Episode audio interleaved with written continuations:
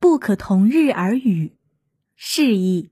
不能同时谈论，形容事物之间差异很大，无法比较。出处：汉。刘向《战国策》赵策二。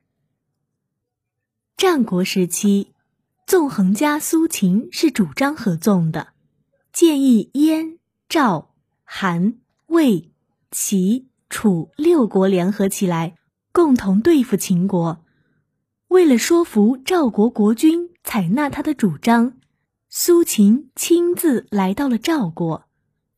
赵王比较年轻，继位时间不长，他很想听听苏秦的主张，就热情的接待了他。赵王说：“寡人很想听听先生教诲。现在什么事是赵国最主要的大事？”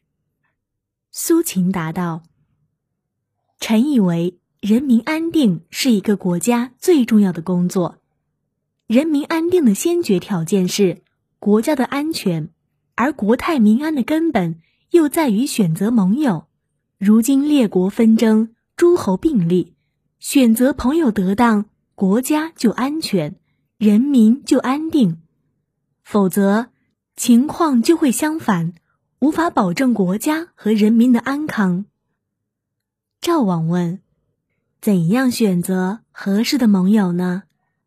苏秦答道：“假如国君与秦国交好，秦国就会侵犯韩国、魏国，之后必然要进一步获取山东的土地。如果秦军渡过黄河，越过漳水，占据番吴，赵国和秦国必然在邯郸交战，这对赵国十分不利。这也是国君需要考虑的事啊。”赵王问。如何才能解除这种忧患呢？苏秦回答：“要解除这种忧患，首先必须制约秦国。现在的形势，山东的几国没有能胜过赵国的。贵国疆域有两千多里，军队数十万，战车几千辆，战马几万匹，粮食够吃十年。贵国西有长山。”南有黄河、漳水，东有清河，北临燕国。秦国最怕的就是赵国，但一直不敢进攻，就是怕韩魏两国从后面攻击之。所以韩魏是赵国的屏障。可一旦秦国占领韩魏，赵国就大祸临头了。臣考察过天下的版图，诸侯的土地是秦国的五倍。兵力是秦国的十倍，六国组成一体，同心协力，共御秦国，秦国就不敢再侵犯别国了。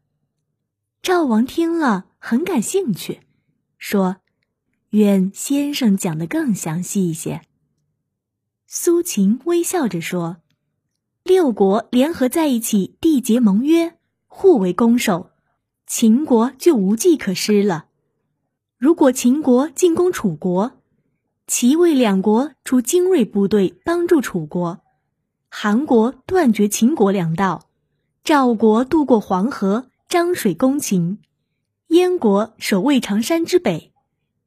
如果秦国进攻韩魏，楚国就断绝秦国后路，齐国出精兵帮助韩魏两国，赵国渡过黄河、漳水。